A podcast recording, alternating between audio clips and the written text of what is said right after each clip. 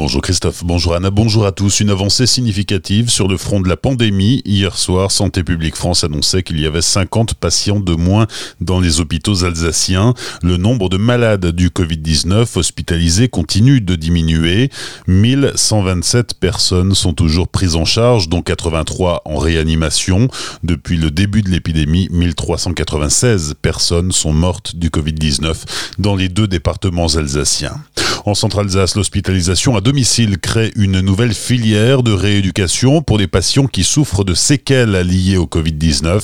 Certains malades ont perdu une partie de leur capacité respiratoire, par exemple. La rééducation par un kiné est préconisée et des séances à domicile ou dans les EHPAD sont mises en place. À ce stade, les séquelles sont encore méconnues, mais elles concernent les capacités respiratoires, les capacités cardiovasculaires, la force et l'autonomie.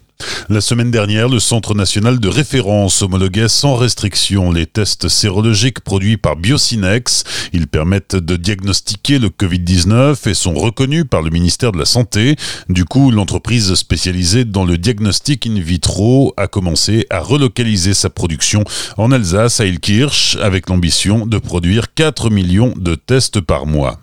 L'actualité, ce sont aussi les élections municipales dans les communes où le scrutin n'a pas dépassé le premier tour. Les prises de fonction des nouveaux maires vont bon train. À Muttersols, Patrick Barbier entame un troisième mandat.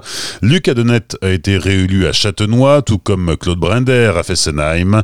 Jean-Marc Burus est réélu à Sainte-Croix-aux-Mines. À Munzenheim, Marc Boucher débute un troisième mandat, tout comme Guy Jacquet à Orbet. Les agences Pôle emploi du Grand Est accueillent à nouveau le public, mais avec un protocole strict et le respect des gestes barrières. Les explications d'Eric Bachschmidt, le directeur de l'agence de Célesta, au micro de Franquiel.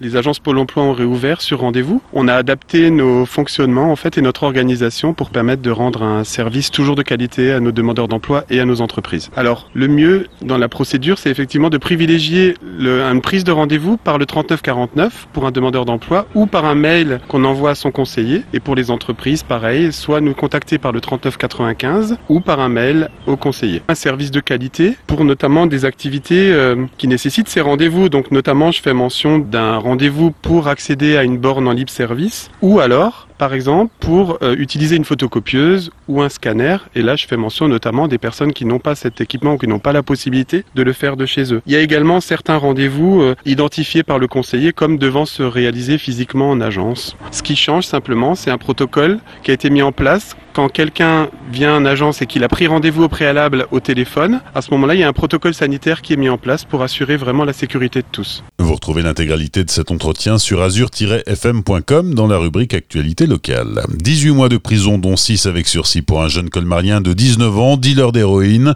Il comparaissait hier devant le tribunal correctionnel de Colmar.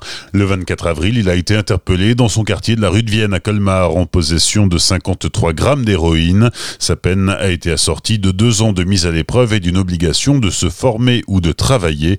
Il a été maintenu en détention.